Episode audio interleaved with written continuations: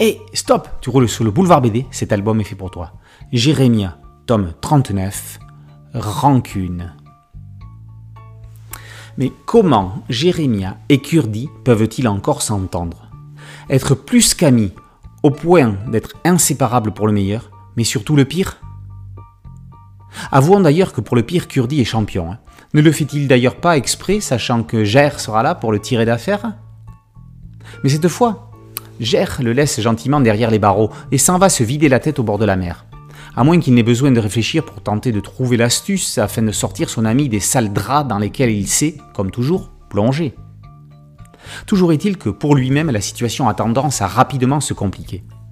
Témoin involontaire d'une agression lors de ses réflexions, il est pris dans une rixe de retour en ville. Et c'est ainsi qu'il se fait arrêter par la milice.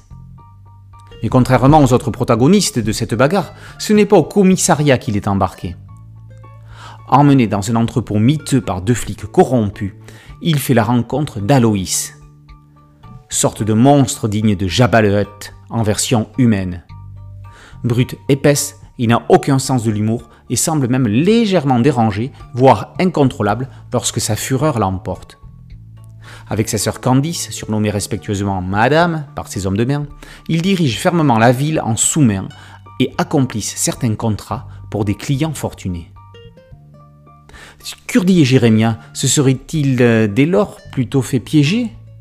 Mais par quel commanditaire? Pour quelle raison? Qui aurait donc suffisamment de rancune vis-à-vis des deux amis pour mettre un contrat sur leur tête et exiger qu'ils lui soient livrés ensemble? Et comment cela va-t-il se dérouler vu qu'ils ont l'art de mettre des graines de sable dans les engrenages les mieux graissés?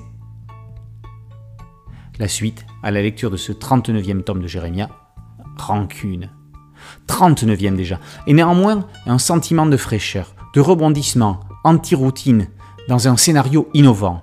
Oui, Jérémia et Kurdi sont séparés dès la première page et nous nous doutons qu'ils vont tout faire pour s'en sortir et se retrouver libres. Mais ce chassé-croisé captif libre voit une intrigue plus recherchée, fouillée, apparaître petit à petit, jusqu'à un final digne de ce qu'Herman est capable d'imaginer.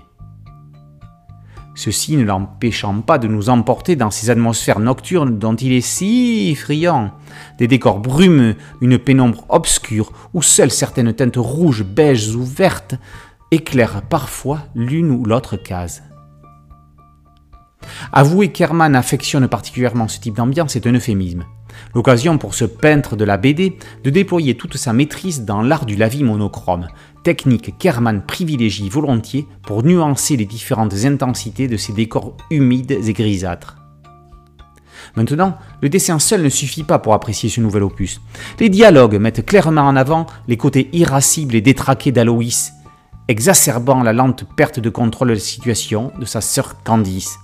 Celle-ci supporte de plus en plus difficilement ce frère dégénéré. Cela ne l'amènerait-elle pas à commettre l'irréparable?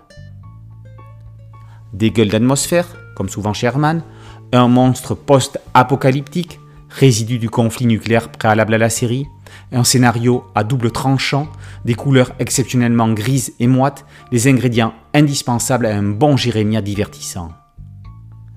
Et dire que le 40e tome, celui qui manque, est déjà en route. Pour l'instant, Jérémia, tome 39, Rancune, par Herman et par aux éditions Dupuis.